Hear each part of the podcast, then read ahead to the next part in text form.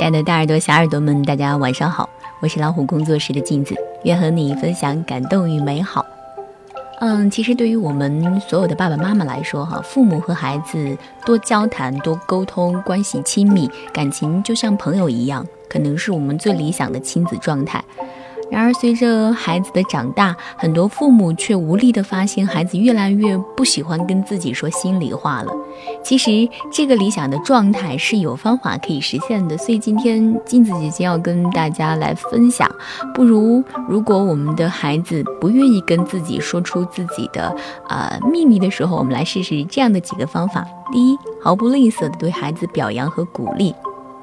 其实，每个人的内心深处都有被认同的需求。嗯，我们试着去想一下，没有人愿意成天面对一个挑剔、刻薄和无趣的人吧。平和的面对孩子，用表扬代替指责，用鼓励代替打击，相信孩子的感觉呢会好很多，亲子关系呢也会更加和谐，这就不愁没话可说了。嗯，值得注意的是，我们在表扬孩子的时候呢，一定要说出具体的事件，而且呢也是孩子他自己会觉得值得被表扬的事情，这样才是一个有效的赞美，否则呢可能就成为一种客套和献媚的行径了。而且，我们爸爸妈妈对孩子的表扬和鼓励呢，一定是要真诚的，那样才能有一个真实的情感的表达和交流。第二个方法就是跟孩子聊天，嗯，谈论对某些事情的看法。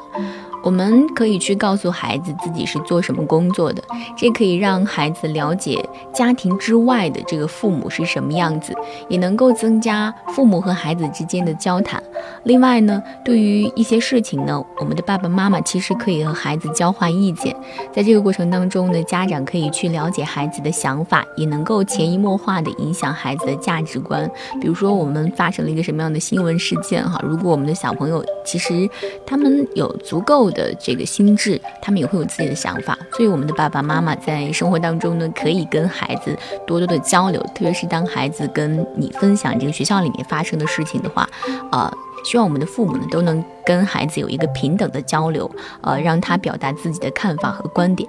第三个就是和孩子做朋友，嗯，我们的爸爸妈妈呢，其实一定要用行动来影响孩子，而不是在语言上去要求孩子。比如说，我们要和嗯孩子建立朋友关系，不是这个家长要要求孩子说你要把我当成朋友，告诉我你的想法，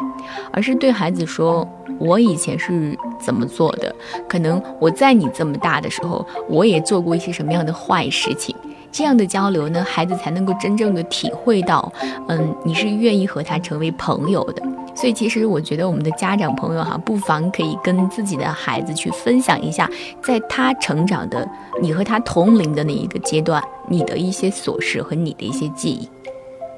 第四呢，就是我们要尊重孩子的兴趣，嗯，自己也尝试。为了让孩子的兴趣广泛呢，家长可以给孩子更多的体验和尝试的机会，同时呢，也可以跟孩子一起去做一件事情。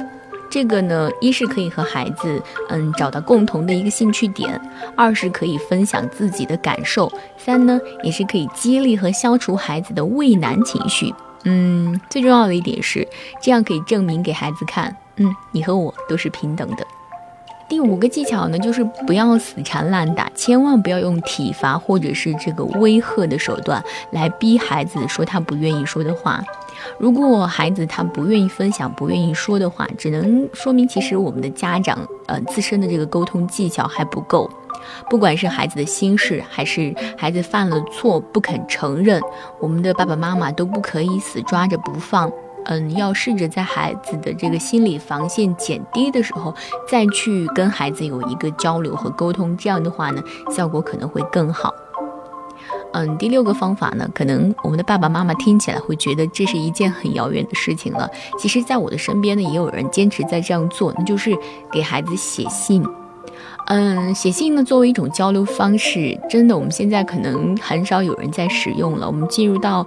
嗯，电子信息的资讯时代之后，但是呢，有一些话，我们家长完全可以通过文字的形式来进行表达。比如说，我们向孩子检讨自己，向孩子承认自己的不足，向孩子表达自己的歉意，向孩子诉说情感等等等等。嗯，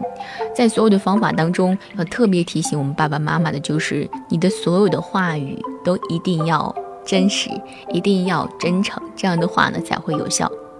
好了，呃，明天开始，各位爸爸妈妈不妨试一试我们说到的这六个方法。我是镜子，更多精彩不要忘记关注微信公众号“老虎工作室”。晚安。